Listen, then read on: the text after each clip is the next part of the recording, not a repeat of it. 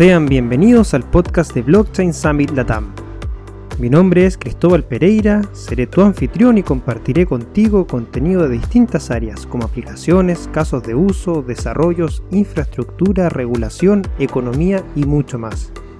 Para eso conversaré con distintos exponentes latinoamericanos y globales, que nos permitirá observar y comprender el escenario regional actual y qué nos podría deparar el futuro. Todo en la misma línea de las charlas y paneles de conversación que organizamos evento a evento en el Blockchain Summit Latam. Así que ya lo sabes, únete a esta conversación y sé parte de nuestra comunidad. Sean bienvenidos.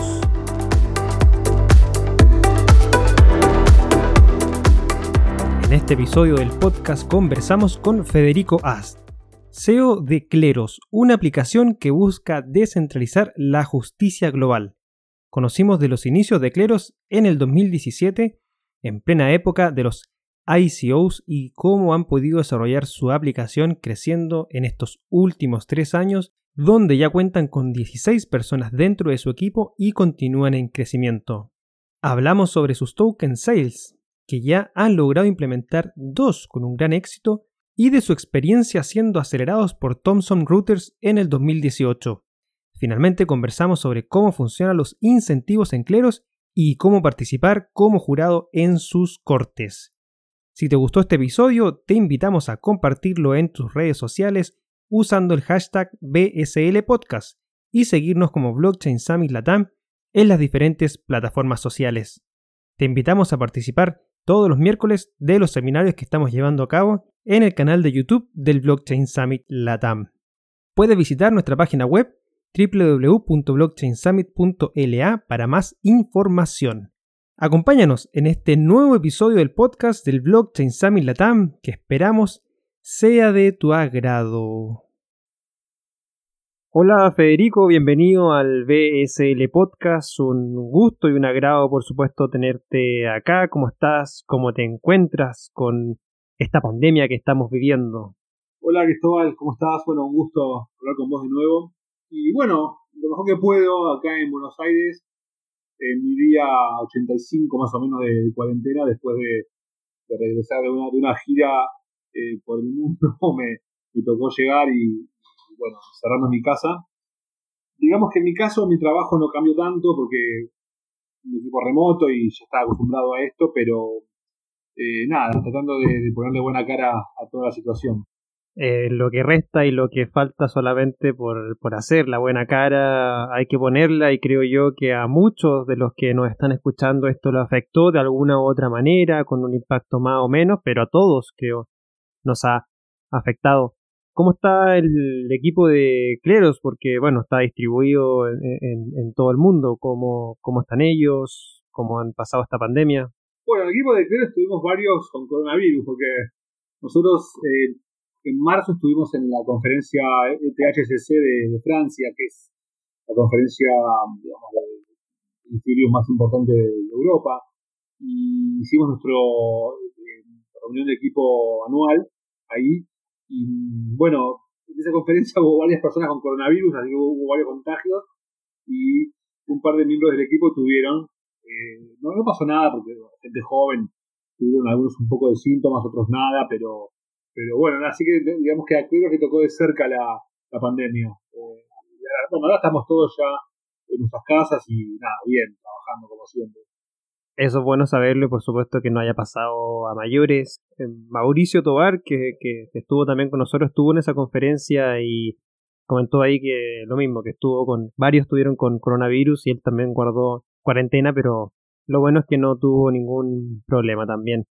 ¿El equipo de Cleros cuántos son al, día de hoy? ¿Cuánta gente tienen en, Cleros?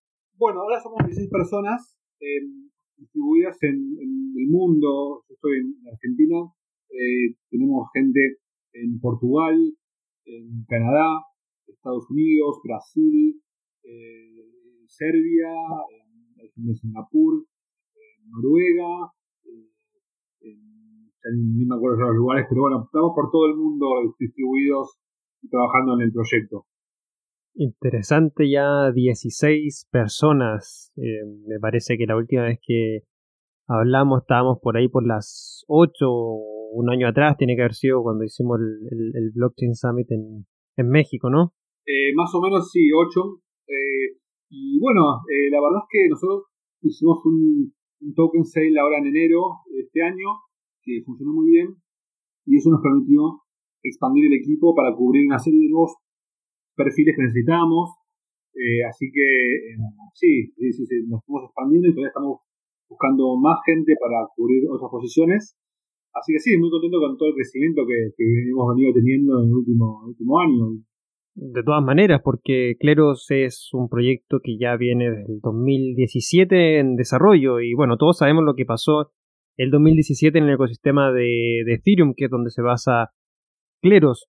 Conocimos las ICOs, conocimos de todo el proceso de token sale que, se vivió en, esa época, en ese momento, donde, bueno, prácticamente cualquier persona que tuviese la, posibilidad de, desarrollar algún tipo de smart contract o alguna aplicación o idea podía presentarla y, lanzar un, token sale y, y, bueno, ese minuto fue, por supuesto, creo bien eh, interesante lo que se vivió con respecto al ecosistema, pero que obviamente ya muchos vimos que, mm, que, gran parte de esos proyectos, la verdad es que no, no lograron dar con una solución o que realmente hayan sido algo relevante. Sin embargo, Cleros ha, ha logrado desarrollarse, ha logrado posicionarse y ha logrado hacer token sales incluso después del año 2017, cuando ya mucha gente pensaba que los token sales iban a ser se iban a extinguir o que ya no iban a ser y, bueno, tú mencionaste que quisieron uno en enero y también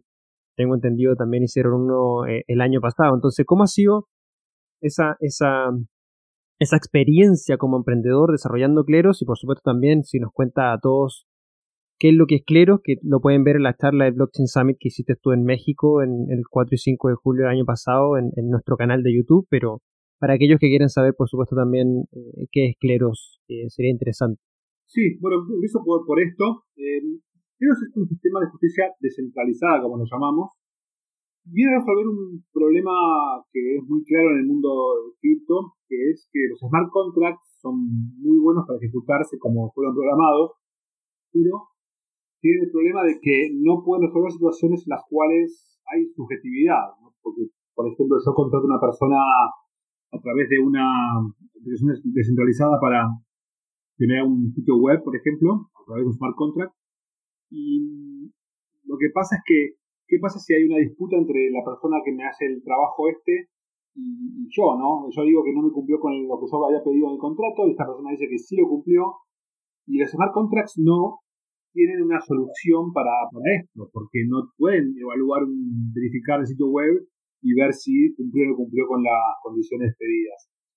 Entonces, esto es algo que afecta a todo el mundo cripto, eh, cualquier persona que hoy esté haciendo una plataforma descentralizada para lo que sea, eh, se va a enfrentar con algún momento este problema de los smart contracts y hace falta una forma para resolverlo, porque necesitas que, esa solución sea descentralizada, aparte, para que, porque si uno hace una plataforma descentralizada, pero centraliza en uno mismo la resolución de las disputas, al final es como el único punto de, de falla. Entonces, que lo que busca hacer es a todas las personas que están haciendo plataformas descentralizadas, decirles, miren, ustedes ocúpense de su plataforma de e-commerce, de, contenidos o de lo que sea, y usen a Cleros para sus disputas. Ustedes le mandan la disputa a Cleros y Cleros les manda a ustedes después la decisión de este jurado, que después si quieren nos metemos un poco más en cómo funciona incentivos y todo eso.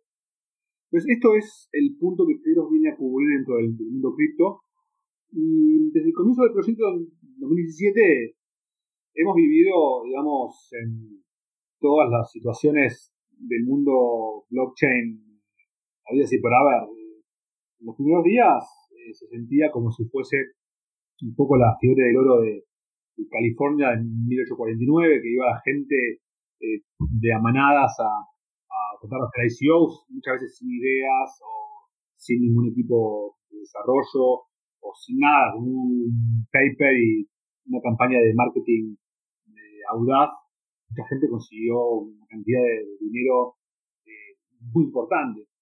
En gran medida, muchos de estos proyectos fueron cerrando, desapareciendo, fracasando, por algunos casos por, por estafas, porque era gente que directamente se planificó una estafa, y otros casos por mala gestión de los recursos.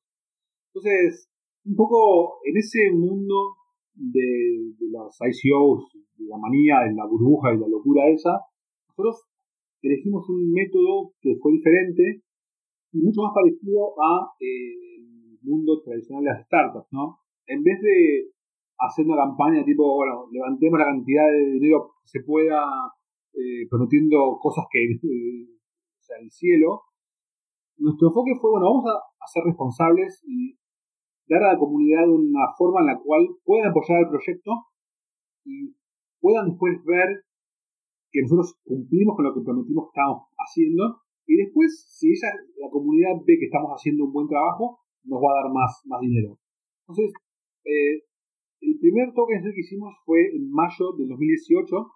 Eh, duró dos meses y usamos un método de token sale muy especial. Eh, de hecho, el token sale empezó justo casi después de la conferencia de, Chile, Cristóbal. la de mayo que hicimos ahí en Chile, que, que fue cuando nos conocimos formalmente en ese panel.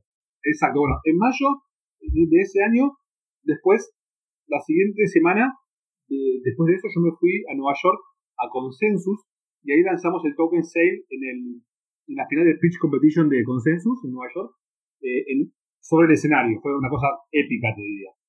Eh, y el método que usamos para el token sale fue un método de subasta muy eh, especial que sugirió Vitalik en su momento para permitir más transparencia y más responsabilidad en las ventas de tokens, que era permitía a cada persona, cada persona que contribuía al token sale, elegir el precio al cual le interesaba entrar al token sale. En vez de estas, eh, estas locuras que había de las ventas sin, sin límite y todo eso, esto le permitía a cada persona decir, ok, este proyecto me interesa, pero únicamente si yo puedo pagar hasta esta cantidad de dinero por el token.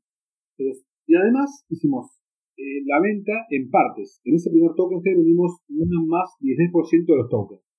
Eh, una parte pequeña que después, con el plan del futuro, una vez que hubiésemos desarrollado la plataforma y toda la comunidad que lo que decíamos funcionaba, el equipo era bueno, la idea de hacer otro token sale para conseguir más recursos para poder seguir desarrollando.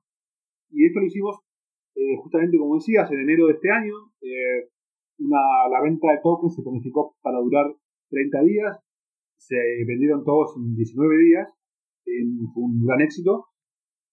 Toda la gente decía que era una, locura esto de hacerla en varias etapas y, a precio de mercado, incluso la segunda venta, eh, que no iba a funcionar. La cuestión es que funcionó perfectamente bien y la gente cuando ve que uno está desarrollando algo, generando valor en lo que está haciendo, al final lo, apoya el proyecto. Y la verdad es que no conozco otro proyecto que haya hecho Token 6 en más de una etapa. Algunos más habrá, pero no, no conozco muchos. Y para nosotros nos funcionó muy bien porque nos creó una comunidad aparte muy buena una comunidad muy honesta, si se quiere. Una comunidad en la cual la gente está más bien interesada en el producto y en el proyecto que en venir a ganar dinero rápidamente con compra-venta de tokens. Entonces, a mi juicio, creo que es una comunidad que es súper fuerte, que no es enorme en comparación con otros proyectos, por supuesto, pero que, pero que sí es muy unida y muy, o sea, muy enfocada en la visión que tenemos como, como proyecto. Así que esta es un poco nuestra, nuestra historia. Y esto que parecía una locura al comienzo fue, bueno, funcionó, está funcionando como, como lo hubiésemos querido al comienzo.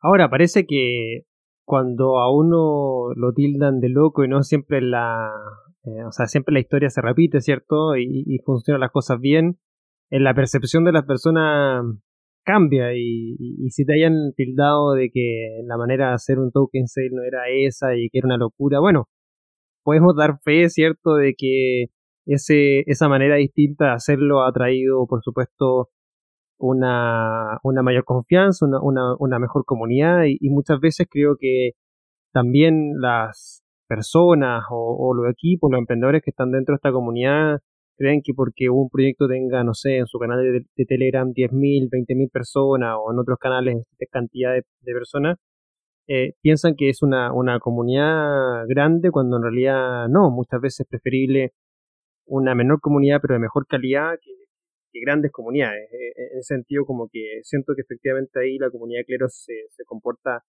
muy bien. En, en, relación a lo que tú dijiste y la estructura del token sale, es muy interesante cómo lo hicieron y cómo lo llevaron a cabo. ¿No? ¿Nos puedes comentar un poco más con respecto a, cómo fue ese proceso de definición de precio y, cómo fue eh, la percepción, por supuesto, de los inversionistas de Cleros? Sí, o sea, en su momento yo te diría que la gente, mucha gente estaba, decía que era una locura, ¿no? Porque dentro de la sabiduría convencional de hacer el, token sale, o sea, la filosofía del momento era hacerlo lo más rápido que puedas, tratar de conseguir la mayor cantidad de plata posible que puedas, o sea, con cualquier medio que esté a tu alcance, digamos, si se quiere.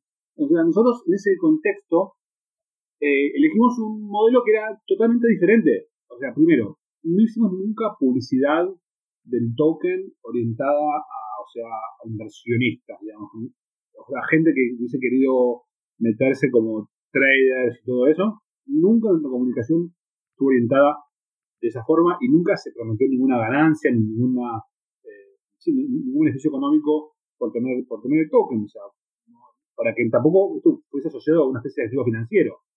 Eso por un lado. Después, como ya comentaba antes, el método de subasta fue muy especial eh, porque permitía a cada usuario elegir el precio del cual le interesaba entrar y, además, como decía, hemos vendido el todo, vendimos una sola una parte pequeña. Entonces, hay mucha gente que en su momento decía, bueno, pero eh, esto es complicado de explicar, y era complicado de explicar este método de subasta, porque la gente no estaba acostumbrada. La gente estaba acostumbrada a un tipo de token sale de cierta forma, y nosotros elegimos otra forma diferente que nos pareció en su momento que era más transparente y más honesta para la comunidad, y que la gente de esa época decía que estábamos locos, que no iba a funcionar, que, bueno, mucha gente, eh, digamos, no estaba de acuerdo. Seguimos adelante funcionó. Yo no sé cuánto hubiésemos conseguido de dinero si hubiésemos hecho una venta tradicional, quizás más, pero con el tiempo lo que nos fuimos dando cuenta es que hacer la venta de esa forma también como que seleccionó a la gente de la comunidad para que únicamente entraran aquellos que realmente se interesaban en el proyecto. Porque para comprar en nuestro token se como que entender bien primeramente el proyecto, pero además había que entender el método de venta. Entonces, como que eso generó que es una comunidad de, más alto nivel, si se quiere, de, desarrollo, eh, porque eran gente de desarrolladores importantes, gente, muchos eran abogados, porque nosotros estamos en el mundo legal del blockchain. Entonces, eh, esas decisiones que en su momento mucha gente estaba, o sea, dudaba, nosotros seguimos adelante y, la verdad que nos funcionó muy bien, pero el resultado recién se empezó a ver por el largo plazo. Cuando hicimos el segundo token sale, ahí fue claro que teníamos la posibilidad de hacer un token sale número 2 por toda la credibilidad que la comunidad nos había dado por nuestras acciones desde, el primer momento. O sea, fue, nada, fue un proceso que hoy estamos felices de haberlo hecho así y, lo haríamos de nuevo así. En su momento mucha gente pensaba, pensaba que no iba a funcionar. Bueno, fue algo creo que muy acertado porque, bueno, ya el, tiempo un poco dio la razón, ¿cierto? Ya han logrado hacer y conducir estos dos token sale muy, muy importante y relevante y que al fin y al cabo le ha servido para mantenerse en, desarrollo. Dentro de la historia de Cleros está el proceso que vivieron de incubación con, eh, si no me equivoco, la incubadora Routers, ¿no? Donde uno podría pensar tal vez de cómo, cómo Cleros llega a, a una incubadora así, más como del sector tradicional o, sistema tradicional, no, sé bien ahí cómo, cómo tratar de reflejarlo, pero, pero al fin y al cabo un poco eh, eh, el, sistema o el ecosistema eh, que, que, uno vive día a día fuera del, del, ecosistema cripto, ¿cómo, cómo nace, cómo nace ese, ese proceso? ¿Era algo que ustedes buscaron o algo que les llegó? Y segunda parte, ¿cómo visualizan la experiencia que vivieron con, con esa incubadora? ¿Fue algo que, que les llamó la atención y que les y, que obviamente fue una experiencia positiva o, no? Si nos puedes contar un poco de, eso. Sí, eh, Mira, como te decía al comienzo, Cleros, por un lado, es una solución orientada a resolver un problema específico del mundo cripto, que es que los smart contracts necesitan alguna solución para casos donde hay subjetividad, ¿no? Pero desde un punto de vista más amplio, Eros es una herramienta que puede ayudar al mundo legal a asegurar más inclusión de la justicia para, la gente en general, ¿no? Eh, o sea, yo los motivos por los cuales yo empecé a trabajar en, estos temas era porque yo veía como que la justicia era muy lenta, muy, muy costosa, muy corrupta en muchos casos. Entonces, más allá de todo lo que Kleros puede darle al mundo cripto, Kleros tiene mucho para darle también al mundo de las empresas del mainstream y los gobiernos incluso, a través de ayudar a que el sistema de justicia pueda ser más rápido, más eficiente, más, más transparente. entonces, eh, Thomson Reuters, que es una empresa muy importante dentro del mundo de la innovación legal, justamente lo que nos daba era la posibilidad de trabajar con gente que tenía años de experiencia haciendo productos en el mundo legal. ¿no? Thomson Reuters es la propietaria de una plataforma muy famosa llamada Westlaw, que es para abogados para hacer investigaciones para los juicios. Entonces, esa gente que trabaja en esa, industria, en esa, empresa, en Thomson Reuters, sabe lo que la gente necesita, lo que los clientes necesitan, lo que los clientes piden y cómo se vende un producto de software a, eh, digamos, a un mundo corporativo. Entonces, nosotros lo que buscamos era eh, esa, esa, o sea, tratar de absorber ese conocimiento que tenía esa empresa a través de sus años de experiencia en la industria eh, legal y ver de qué forma poder usar Cleros como una herramienta que permita dar soluciones para segmentos de clientes que ya existen en el mundo, mundo eh, legal. Entonces, eh, muchas veces las empresas cripto están tan enfocadas en resolver problemas del mundo cripto que no se dan cuenta que al final del lo que importa es que esto tenga usuarios y que la gente lo, adopte para resolver sus problemas reales. Entonces, se pierde muchas veces de encontrar casos de uso muy importantes que están en el mundo fuera de los. Entonces, para nosotros Thomson Reuters fue un puente muy importante para poder acceder a ese otro, ese otro mundo que está allá afuera y al cual hay muchísimos problemas por resolver. Esos problemas por resolver se ven de todas maneras siempre, eh, ya sea fuera un poco de la tecnología o, o me refiero a la tecnología en el ecosistema cripto, blockchain y, en el mundo real. Y creo que en ese sentido como que muchas veces hay muchos proyectos que lo que buscan es, es resolver problemas que ya de cierta manera existen, pero en el ecosistema blockchain y cripto, donde sin lugar a dudas, por supuesto, hay, mucho de, trabajo por hacer. Tenemos tan solo unos cinco años de, desarrollo tal de la, tecnología y de este ecosistema. Pero sin embargo, el nivel de usuarios, por así decirlo, es, es, bastante bajo. O sea, eh, estamos hablando de que eh, eh, en DeFi hay un ecosistema en el cual está en lo más dinámico y que en gran parte es lo que se habla mucho el día de hoy si no me equivoco, en State of the Apps pueden rebuscar, pueden buscar la, información, pero más o menos entre 6.000, 8.000 usuarios diarios, diarios 24 horas estamos hablando, tiene este ecosistema, al menos de lo que informan, por supuesto, los movimientos de los smart contracts en, State of the Apps. Y ahí, bueno, ahí están la gran mayoría como DAI, que representa más del 50% del total de dinero que está eh, colateralizado en estos smart contracts, que, que, el día de hoy estamos ya sobre, de nuevo, los mil millones de dólares. Pero, pero ese nivel de usuario comparado con un mundo tradicional no es nada. O sea, no sé, no, no, tengo hoy día un dato como para comparar, pero, pero 6.000, 7.000 usuarios hoy día podría tener una aplicación pequeña de una startup que, que, está recién partiendo y que, y que todavía no ni siquiera puede que reciba su primera ronda de inversión. Y, en ese sentido es súper interesante lo, lo, que planteas, porque esa, esa, esa manera como de, resolver eh, del mundo real, creo que muchas veces eh, le, falta a los, a, los proyectos del mundo blockchain y, cripto. Entonces, y en, ese sentido, ¿cómo logran ustedes o cómo basan su, su, estrategia, su desarrollo en, en, la búsqueda de esa resolución del, del mundo real? ¿Dónde están como los, eh, por así decirlo, los, esos casos de uso que, que por un lado ven que son relevantes y por el otro lado cómo llegar efectivamente a que eso en el, en el mundo real se, se logre utilizar? O sea, cómo llegar que Cleros llegue al mundo real y que, que la gente lo utilice. Sí, es, em, bueno, la gente que estamos en el mundo cripto, o sea, estamos tanto tiempo a veces en Twitter que nos creemos como que el mundo cripto es el universo y en realidad es como que, como vos, si vos ves la cantidad de usuarios que usa dApps a nivel cotidiano, o sea, es ínfimo la cantidad de gente. Entonces, yo creo que el crecimiento eh, va a venir eh, por dos lados, ¿no? Por un lado, el mundo cripto va a tener más adopción en el futuro, porque yo creo que plataformas descentralizadas van a empezar a reemplazar a las centralizadas en diferentes aspectos, y eso va a generar que todo el ecosistema, o sea, se vaya para arriba porque va a haber más usuarios. Para que esto ocurra, hace falta una serie de, cosas, por ejemplo, que mejore las interfaces, que mejore eh, la escalabilidad de Ethereum, porque necesitas.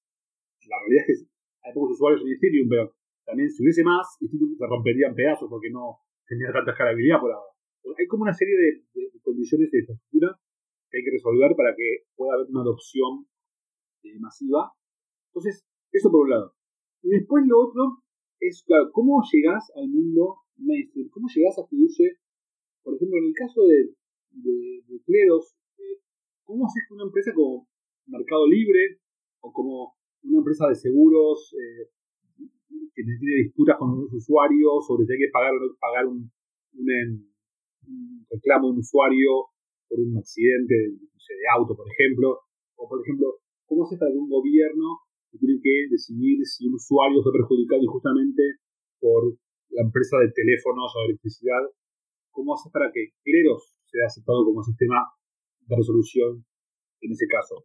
hay como todo un, universo allá afuera. En el caso de Cleros, en temas de, disputas de consumo, que es lo que hacemos nosotros, pequeños montos, en el cual eh, desafíos, ¿cómo, llegas a estas, a estas clientes potenciales ¿Cómo generar la credibilidad para que intenten, o sea, para que acepten trabajar con uno? Porque la, la, gente cuando uno va en el mundo real, cuando va a ofrecer los servicios de una empresa cripto, lo primero que, digamos, piensan es, no sé qué es blockchain.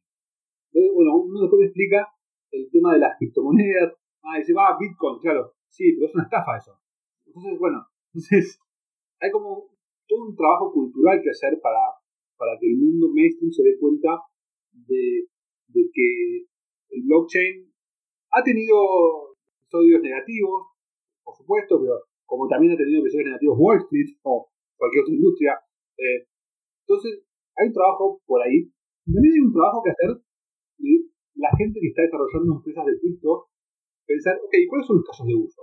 Eh, ¿Cómo podemos, qué problemas nosotros podemos resolver de gente o de empresas que están en el mundo real, que están gestionando procesos de, procesos financieros como los bancos, o en empresas de seguros, o en gobiernos. Es también un trabajo de desarrollo que la gente del mundo cripto tiene que hacer hacia afuera de este mundo, ¿no? Hacia entender cómo el blockchain al final del día resuelve problemas de, la gente y de clientes en, el mundo real. Y eso es lo que hoy en día, para mí, todavía el mundo cripto no desarrolló lo suficiente en alguna medida, en alguna medida porque también estamos haciendo infraestructura y todavía no estamos tan cerca del usuario, es verdad eso. En otros motivos porque hay como cosas ideológicas de, bueno, no, nosotros estamos haciendo nuevas finanzas y no vamos a hacer un servicio para un banco. Digamos, también hay mucho ese pensamiento que, que bueno, que no, no ayuda a que haya una adopción en el corto plazo. Así que yo creo que las dos cosas son importantes, ¿no? Desarrollar el ecosistema cripto es importante porque hay herramientas que desarrollar para que todo el DeFi funcione. Y además, desarrollar casos de uso para el mundo mainstream también es muy importante. Y siguiendo en esa línea, ¿cuáles son los casos de uso que a nivel de cleros son los más relevantes hoy día? Así como los que ya de cierta manera eh, están haciendo uso en, en la plataforma de cleros.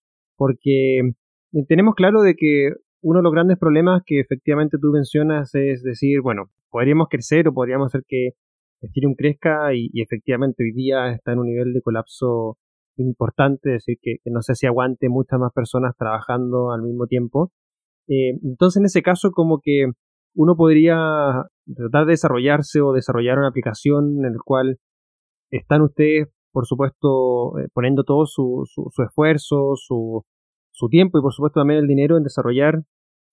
Y, y, bueno, puede, puede que, ese, ese, ese, mismo como de repente impedimento termine por, por supuesto, de, de comprometer o, por así decirlo, desarrollar el, el, el proceso de, de cleros.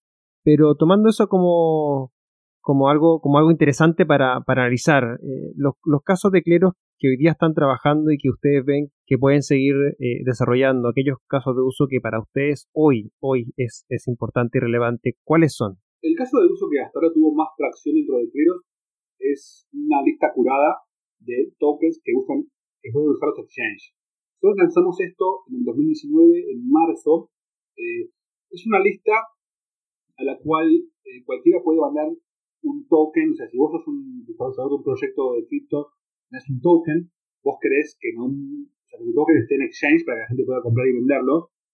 Y los exchanges centralizados lo que tienen es un sistema que es muy abusivo en un punto con, con los emprendedores cripto que quieren que su token aparezca en el exchange.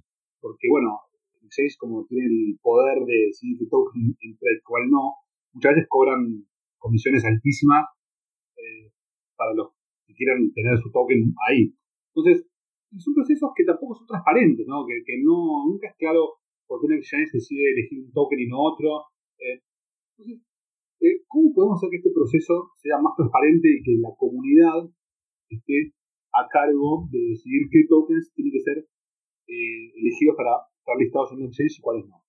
Entonces, hicimos lo que llamamos una lista curada de tokens, que es una lista en la cual cualquier miembro de un proyecto puede mandar su token y si este cumple con unas características eh, específicas que, digamos, cualquiera puede definir en su exchange, este token es aceptado entonces puede pasar a ser listado. ¿sí? Eh, y los jurados de creos deciden si el token cumple o no cumple con las características que el, cliente pide.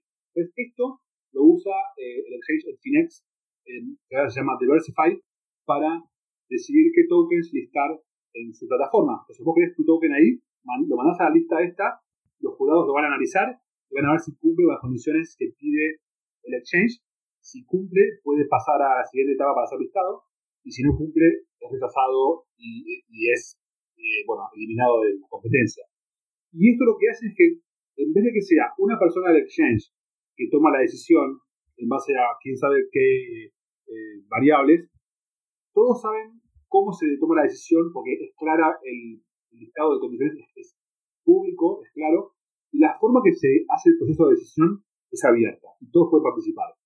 Bajo una serie de condiciones, pero todos pueden participar siempre que acepten esas condiciones. Entonces, este es el caso de uso que hoy tiene más tracción dentro de Clero. Estamos por lanzar un producto llamado Curate, eh, curar, digamos, Clero cura, curate, donde esta misma lógica de uso donde vos decidís, eh, la comunidad decide qué ítem listar en un exchange, también se puede usar para un montón de otros casos de uso. Por ejemplo, estás haciendo un marketplace para compra-venta de, no sé, estampitas o compra-venta de eh, o lo que sea. Entonces vos tenés que decidir de qué forma vas a decidir qué ítems vas a listar en tu exchange, en, tu marketplace y cuáles no. Entonces, eh, o lo haces de manera centralizada vos mismo o que la comunidad lo haga. Entonces, este producto te permite usar a cleros para que los jurados de cleros decidan qué ítems aceptar y cuáles no, sin que se censura y que sea claro para todos, em, digamos, eh, los motivos por los cuales se aceptó o no se aceptó algún ítem. Y esto también puede usarse en el ya corto plazo que estamos pensando, es para moderar contenidos. Viste que hace unos días Trump eh, eh, tuvo, hizo un tweet que decía algo sobre que cuando empezaron los saqueos en Estados Unidos que iban a empezar los tiros, y esto fue, Twitter lo, puso como este tweet, viola los principios, eh, las reglas de violencia de, de Twitter. Entonces, hoy en día tenés plataformas que deciden qué contenidos eh, son aceptados y cuáles no dentro de, Twitter o de Facebook o en, cualquier otra plataforma de, contenido, tienen un poder muy grande, ¿no? Y toman decisiones que no son claras por qué se las toman. Entonces, pensá usar jurados de, de cleros para decidir qué contenido debería ser aceptado en Twitter o en Facebook o en una plataforma descentralizada de contenido.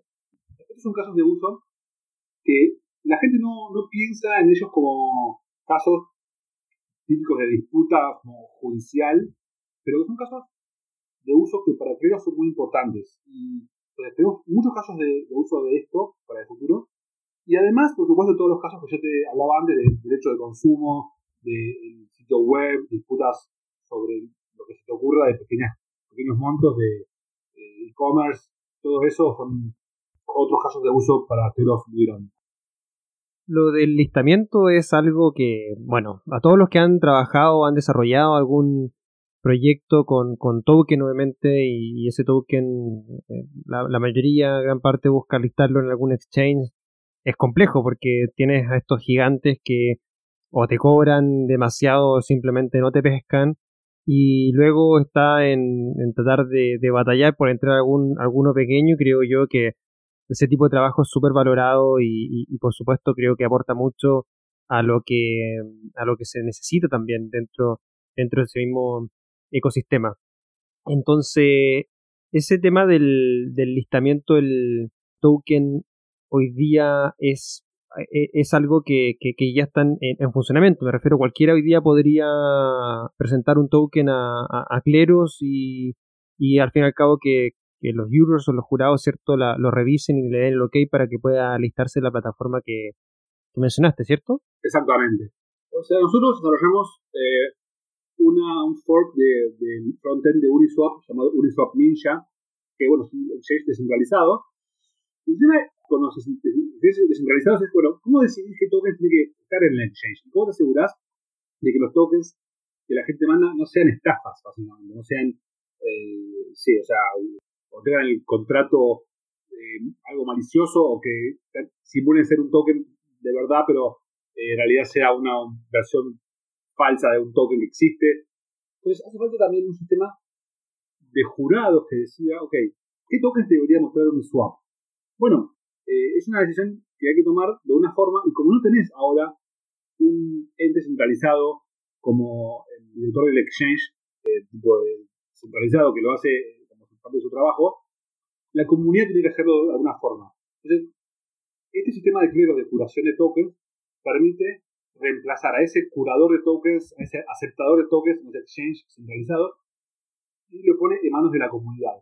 O sea, si ustedes quieren que su token esté en Uniswap Ninja, pueden entrar a tokens.cleros.io. Ahí van a ver las reglas que tienen que seguir. Mandan su propuesta de token con las, siguiendo reglas y los, jurados lo van a analizar y si ustedes cumplen con sus condiciones va a ser aceptado y el token va a pasar a estar listado dentro del eh, Ninja para que la gente compre y venda. Interesante ese, ese anuncio. Yo al menos no lo sabía, así que para todos aquellos que, que tengan su, su token y, y, quieran hacerlo, bueno, ya saben ahí lo que dijo Federico, tokens.cleros.io, ¿cierto? Correcto, sí. Ok, entonces ahí pueden acceder, van a pueden presentar su, su token de acuerdo a lo que dicta la, la, norma que aparece ahí y podrán, por supuesto, esperar a que los jurados lo eh, revisen. Y en esa misma línea, los jurados o los jurors en, en cleros, ¿cómo funcionan o cómo, cómo se logra participar para aquellos que estén interesados tal vez en, ser parte? Porque entiendo que cualquiera podría participar como jurado de cleros o, hay que tener algún tipo de requisito fundamental, experiencia, carrera, etcétera? ¿Cómo se participa como jurado de cleros? Cleros eh, es un sistema o sea, permissionless, en el cual no, no hay que tener ningún permiso especial para participar.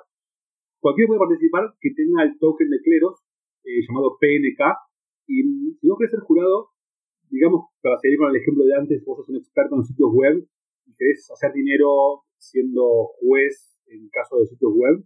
Entonces, vos puedes comprar el token de cleros, usarlo, lo depositas en una corte de sitios web y el, token te da derecho, o sea, a ser elegido al azar entre toda la gente que depositó el token en esa corte. Es un sistema de, staking, ¿no? Uno lo, deja ahí en depósito hasta que termina el caso. Y eh, después, hay todo un sistema de de los juegos basado en un investigador llamado Thomas Schelling de, bueno, de la década de 50 y un montón de otros desarrollos hechos después, que hacen que eh, cada jurado vota de manera independiente los que son elegidos. Si vos sos elegido como jurado, vas a analizar la evidencia, o sea, el contrato entre las partes, vas a analizar eh, el producto que entregó el diseñador y vos tenés que tratar de pensar cómo van a votar los demás jurados, ¿no?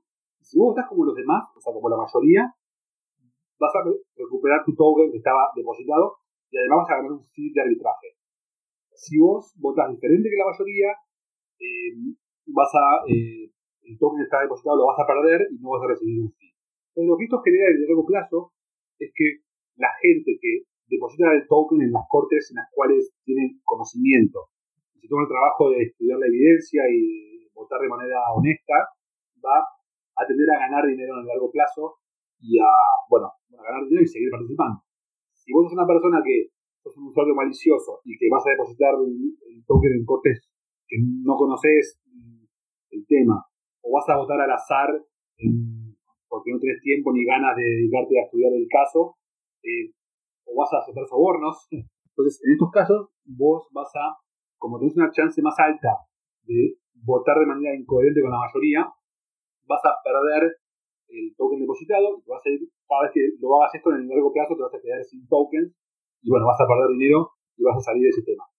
Entonces, todo esto hace que el sistema de resolución de crédito sea muy diferente de lo que la gente habitualmente conoce como sistema de, justicia, básicamente, sistema de decisiones neutrales, que en el caso de la justicia está basado en suponer que los agentes van a cumplir una serie de reglas éticas. En el caso de créditos está pensado de una forma diferente. O sea, bajo ciertos supuestos de incentivos de, como los que Cleros eh, desarrolla, cuando cada jurado sigue su interés individual económico, el resultado agregado de este proceso hace que la decisión que toman los jurados sean las decisiones justas y correctas en cada tipo de caso. Esa es la verdadera innovación que trae Cleros como sistema. Esa innovación es bastante interesante porque al fin y al cabo muestra que es posible desarrollar sistemas descentralizados con los incentivos correctos, porque obviamente uno podría tomar en consideración de que eh, lo que lo que están tratando de hacer y, lo mencionaste eh, anteriormente, ¿cierto?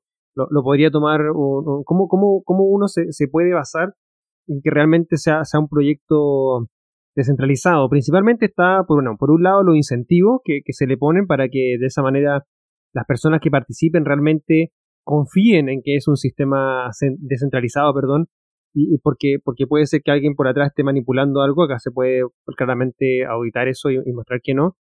Y también, en base a eso último, eh, muchos de los, creo yo, proyectos más interesantes en el ecosistema tienen esa lógica de incentivo que de tal manera que, buscan esa, esa descentralización. y, creo que es fundamental porque muchas veces cuando uno habla sobre una aplicación descentralizada, y lo he mencionado anteriormente, el término aplicación descentralizada en, estricto rigor, no por el solo hecho de, desplegarse o subir una aplicación en una infraestructura como el de Ethereum, va a significar que esa, esa aplicación va a ser descentralizada, porque puede haber un botón rojo, un, switch on-off eh, dentro del smart contract que nadie pueda ver y se pueda parar ese, esa aplicación, al fin y al cabo de descentralizado no tiene nada, pero, pero viendo los incentivos que, tiene que tiene Cleros por un lado y, lo que tú mencionaste también en, en, la manera en que está desarrollado eh, eh, Cleros, lo, hace ser un, un, un, proyecto bien descentralizado. En ese sentido,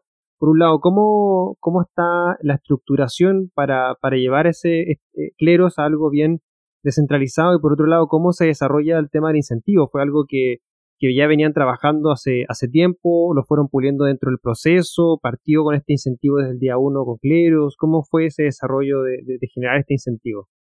Bueno, es una historia larga, eh, vamos a, a, ver si acuerdo el tiempo, que si no vamos a durar cinco horas hablando de esto, otro día lo podemos hacer si querés. no, de todas maneras.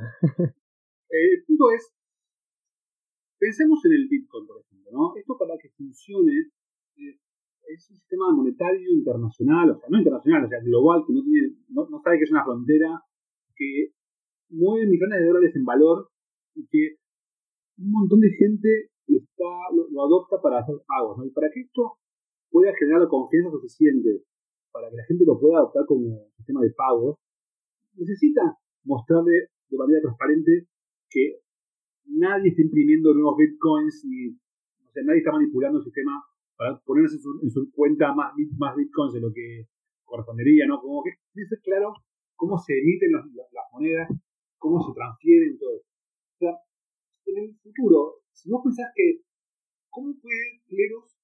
Es pequeño, ¿no? Y tampoco mueve mucho la aguja, pero pensás que si Cleros se transforma en el futuro en una plataforma en la cual se resuelven disputas por millones de dólares, porque hubo adopción y funciona y todo, no queda otra alternativa más que hacerlo de manera descentralizada. Porque, ¿cómo no para que las diferentes partes puedan confiar en el procedimiento de cleros y su transparencia. ¿Cómo la parte A puede estar segura que la parte B no es amiga del dueño de la plataforma y que van a elegir los jurados para eh, que su caso particular? Entonces, el modelo descentralizado de, de, aplicaciones críticas para el futuro de la economía mundial, o sea, no queda otra alternativa que hacerlo así. Estos son los casos para los que el blockchain es ineludible. Entonces, eh, esto por un lado. ¿Y cómo surgió el tema de incentivos eh, de cleros? Es una historia un poco de un encuentro de, dos personas. Por un lado, yo, eh, mi idea de experiencia descentralizada, yo vengo pensando en estos temas desde hace mucho tiempo, eh, ya varios, no sé, 6, 7 años.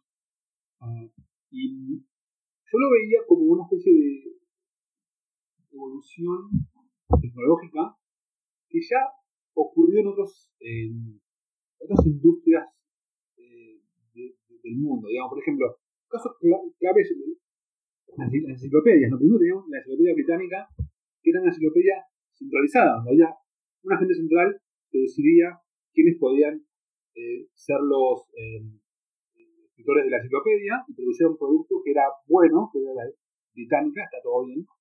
¿Cómo esto fue cambiado por completo por Wikipedia? Que llegó con un modelo completamente diferente de decidir quién puede participar y puso la construcción de la enciclopedia en manos de la comunidad, en vez de en manos de un dueño. esta lógica de Wikipedia, o sea, la gente decía que nunca va a funcionar, la gente decía que es una locura, cómo va a ser que cualquiera persona anónima de Internet pueda participar en la enciclopedia, o sea, la gente decía que iba a andar, la realidad es que funcionó y hoy en día ya nadie usa británica, ¿no? Esta misma evolución la podés ver en otras cosas, por ejemplo, en el Bitcoin. O sea, el Bitcoin, ya, el mundo ya tenía sistemas monetarios ¿no? que estaban basados en bancos y estados nacionales. Y Bitcoin, la gente se pregunta, todavía se pregunta mucho, ¿cómo puede ser que un sistema monetario pueda ser gestionado de manera, eh, digamos, adecuada por computadoras anónimas? ¿Cómo sabes que no son narcotraficantes o, o no son terroristas o lo que sea? ¿no? la realidad es que Satoshi Nakamoto lo que nos demostró, a través de su investigación y su teoría de los juegos y todo su sistema, es que si uno puede conseguir los incentivos adecuados para los agentes, se puede lograr que millones de computadoras anónimas de todo el mundo converjan en estado, en un estado de una base de datos. Y esto puede funcionar como un sistema monetario. Entonces ya vimos que con Wikipedia pasó de la modelo centralizado al descentralizado y funcionó con el Bitcoin pasó del sistema centralizado al descentralizado y funciona. De una forma, eh, este movimiento desde los mundos centralizados a los descentralizados y el empoderamiento de la comunidad como tomadora de decisiones, creo que es una evolución de un, movimiento que es más amplio y que antes fue hecho por Wikipedia y por el Bitcoin. Entonces, yo lo que veía era eh, que eso iba a pasar. Eh, y yo conocí en su momento a mi cofundador hoy, que se llama Clemón, que la forma específica en la cual esto tiene que funcionar, o sea, todo ese tema de selling points y de, los juegos, esto fue un desarrollo que hizo él. Eh, y basado, por supuesto, en investigaciones previas. Vitalik había publicado un post sobre algo parecido, eh, llamado Decentralized Courts, eh, un poco antes, y otra persona llamada Paul Stoll también investigó esos temas. Así que todo ese tema de, de cleros es un poco una co-creación entre lo que la comunidad había desarrollado antes, los trabajos que hicimos, por un lado yo por otro lado Clemón, y mucho también de iteración, de construcción y de aprendizaje, porque nosotros tenemos en el equipo em, un investigador full time, matemático de Canadá, que es un, genio, y él es la persona que se ocupa de desarrollar y optimizar el sistema de incentivos que tenemos en, en cómo hacer para darle a los jurados el incentivo correcto para que tomen la decisión no espera. O, es un sistema matemático que es muy complejo y que lo fuimos mejorando con el tiempo. O sea, el Cleros que es hoy, el sistema de hoy, no es el que era en el comienzo. Y, somos una empresa, un proyecto muy vinculado al académico, ¿no? Yo tengo un doctorado, eh, William, que es el matemático, tiene un doctorado también, eh, tenemos un máster en, Machine Learning. Entonces, somos una empresa muy vinculada con el mundo académico, tenemos varias relaciones con universidades, tenemos, nosotros mismos financiamos estudios de doctorado de gente que quiere investigar temas vinculados con cleros. Entonces, eh, nada, mucho de esto nos permite mejorar el sistema que estamos desarrollando y bueno, ir mejorando, porque esto es muy nuevo, entonces hay mucho para seguir aprendiendo y el objetivo es, bueno, ir progresando a medida que podemos para que el sistema de incentivos funcione de manera mejor, sea más eficiente, sea, sea más, eh, más, más rápido, etc. Así que hay mucho, mucho trabajo puesto para que esto funcione bien. Bueno, claramente hay mucho trabajo que se ha hecho y mucho trabajo que todavía falta por hacer. Creo que la, el ecosistema se va moviendo de una manera muy dinámica. Tres años desde el 2017 a ahora creo que Cleros ha evolucionado exponencialmente y, lo hemos visto. O sea, ya 16 personas, dos token sales. Ha participado de una incubadora como Thomson Reuters. En los casos de uso que mencionas. Creo que, por supuesto, hay mucho trabajo que han hecho, así que primero que todo, las felicitaciones por, por ese trabajo y cuéntanos también qué es lo que esperan para de aquí en adelante, tomando en consideración también la pandemia en la que estamos, si eso cambió o no cambió, eh, la planificación que tenía Cleros y dentro de esa misma planificación, si nos puedes contar si ya han estado visualizando lo de Ethereum 2.0, ya, ya, ya han conversado la parte técnica o todavía hay algo que no están abordando. Mira, la planificación que teníamos de, cleros eh, no cambió en lo radical porque nosotros tenemos un roadmap de desarrollo de productos que, como te decía, estamos por lanzar este producto Curate que le permite a cualquiera eh, hacer su propia lista para curar contenidos.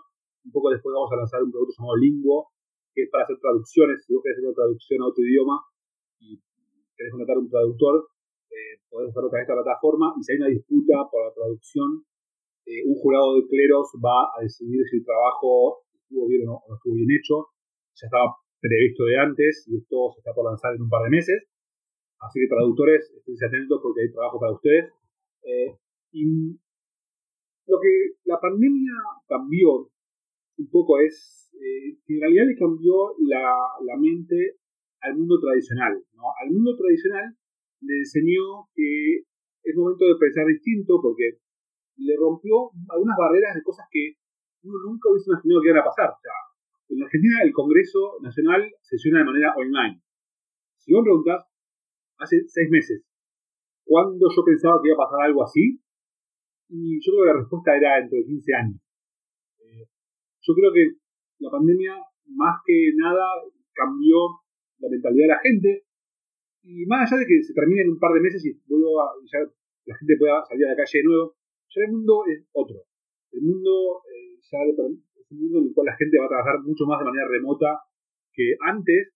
Es un mundo en el cual la gente va a comerciar aún más eh, de manera internacional que antes, porque en el fondo, si estás remotamente trabajando, tú no yo en Argentina o vos en Nueva York o en Chile. Si estamos igual en Internet. Entonces, esto va a generar un montón de nuevas eh, transacciones, nuevas interacciones entre gente del mundo totalmente globalizada. Y esto es un terreno fértil para que se desarrollen proyectos como Clero, que ofrecen un sistema de infraestructura para facilitar este tipo de interacciones. Entonces, tiene la, ventaja de que obligó a la gente a experimentar cosas que antes ni se les ocurría experimentar.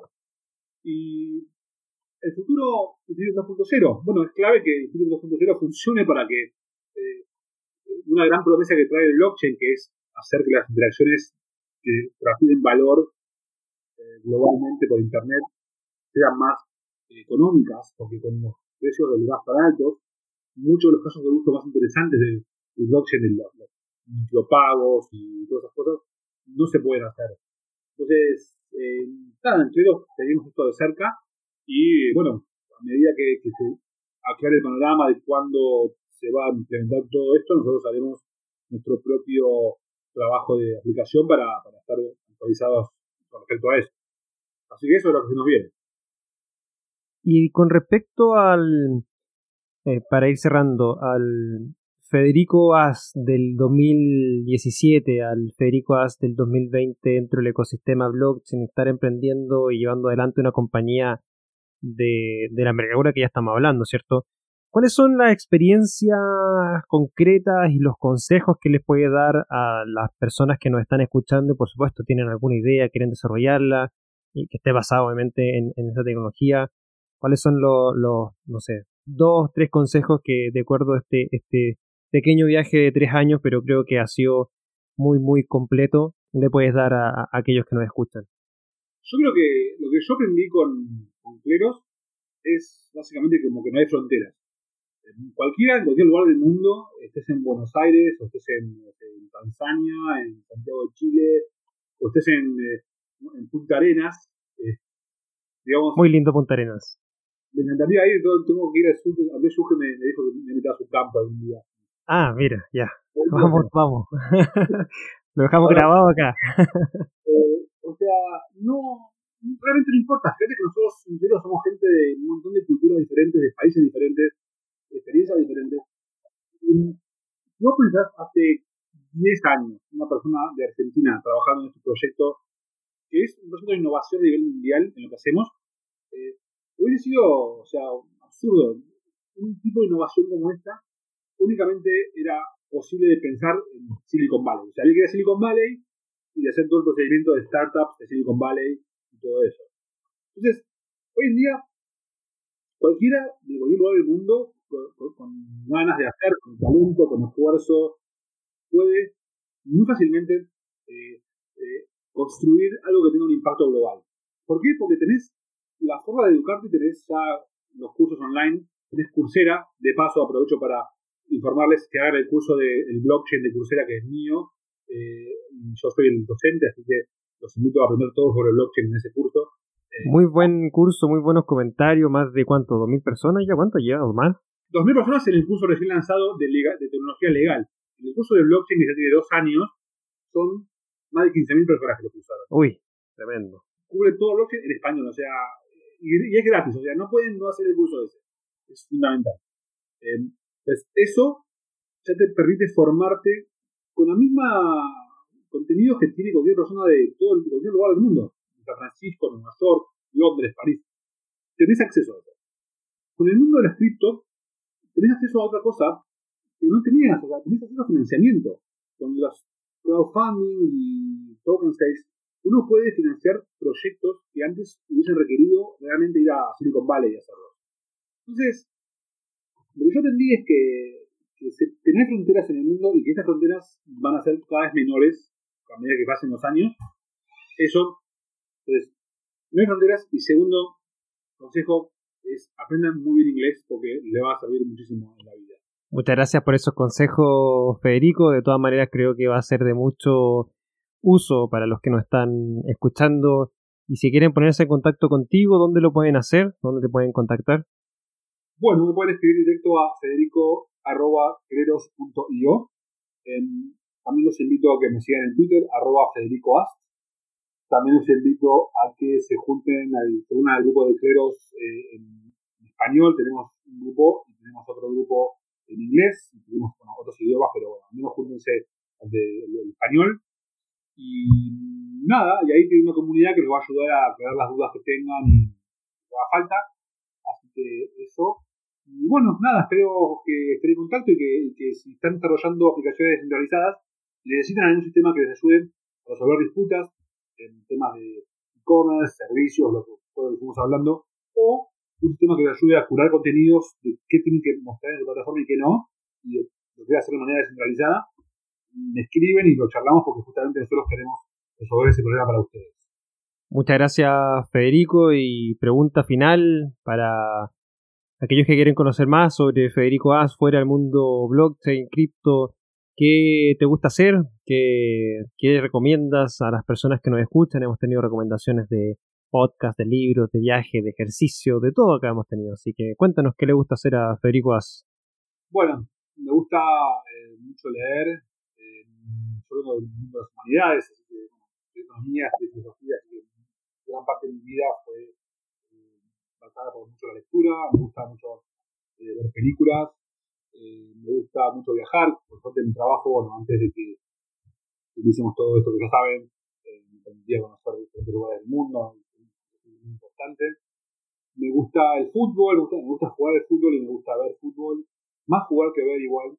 Eh, me gusta el ceviche, eh, me gusta el vino también, así que me gusta el vino argentino. Si vino no está tan mal igual, pero me gusta más el argentino. Eh, y nada, soy una persona normal afuera de la empresa y también adentro, por supuesto. y me gusta enseñar mucho, por eso le dedico tanto trabajo a, hacer estos cursos de, cursera y, digamos, ayuda a que la gente, más gente eh, se acerca a la comunidad de cripto y, innovación, así que eh, lo hago por hobby, la verdad que los cursos, así que esto es una cosa que me encanta. Bueno, Federico, muchas gracias por esos consejos, por esa experiencia, estos datos que nos entregas. Creo que de todas maneras muy interesante la experiencia. Te agradecemos desde ya tu, tu participación, tu tiempo. Y bueno, por supuesto, esperamos que este podcast siga durante un largo tiempo que nos permita volver a encontrarnos en, en, un nuevo episodio, episodio perdón, del BSL Podcast para todos aquellos que les gustó este episodio y bueno, todos los otros que también hemos escuchado. Pueden encontrarnos, como siempre, en las principales plataformas como Anchor, Spotify, Google Podcast, Apple Podcast y también nos encuentran en anchor.fm slash bsl podcast y en las redes sociales como Blog Summit LA en Twitter, Blockchain Summit Latam en Facebook, Instagram, LinkedIn y en YouTube, donde todos los miércoles en la tarde, a eso de las 5 o 6 de la tarde, fuera de, Chile, Argentina, Brasil, México, Colombia, ahí siempre ponemos todo lo horario, hacemos nuestros BSL seminarios, donde conversamos distintas temáticas Semana a semana ya hemos hablado sobre eh, stablecoins, halving de Bitcoin, identidad de la digital, regulación. Ahora recientemente, este miércoles que recién pasó, estuvimos conversando con Eloisa Cadenas de México, con Rosín Cadamani de Brasil y Dayana Gómez de Argentina sobre blockchain, mitos y realidades en Latinoamérica, donde hablamos sobre el estado de arte de la tecnología, los principales casos de uso, aplicaciones y también cuáles son los mitos de esta tecnología y que se han estado dando en el último tiempo. Y también conversamos sobre algunos scams que es muy necesario conversar y aprender porque la idea no es caer en esos scams. Para eso, bueno, busquen el canal de YouTube, buscan en YouTube Blockchain Summit Latam, se suscriben, le dan a la campanita, así les puede notificar cuando estemos en vivo todos los miércoles y si no, bueno, síganos en nuestras redes sociales porque todas las semanas estamos compartiendo nuestro contenido. Así que Federico, te agradecemos mucho el haber compartido en este podcast con nosotros y bueno, eh, recuerden 15 y 16 de octubre tenemos las fechas del blockchain Samilatam de este año, vamos a llevarlo a cabo de manera presencial o virtual, pero esas van a ser las fechas. Para más información, bueno, nuestra página web www.blockchainsummit.la vamos a estar compartiendo todo lo necesario a través de nuestro sitio web. Muchas gracias por escucharnos nuevamente, muchas gracias Federico, nos estamos escuchando en un nuevo episodio del BSL Podcast. Bueno, gracias por la invitación y hasta la próxima. Hasta la próxima, Federico. Muchas gracias. Les recordamos que este podcast es traído y producido a ustedes gracias a LatamTech, compañía que busca incentivar el uso de tecnologías transformadoras en Latinoamérica a través de sus unidades Blockchain Academy Chile, Hack Latam y Blockchain Summit Latam. Para conocer más, te invitamos a visitar la página web www.latamtech.la.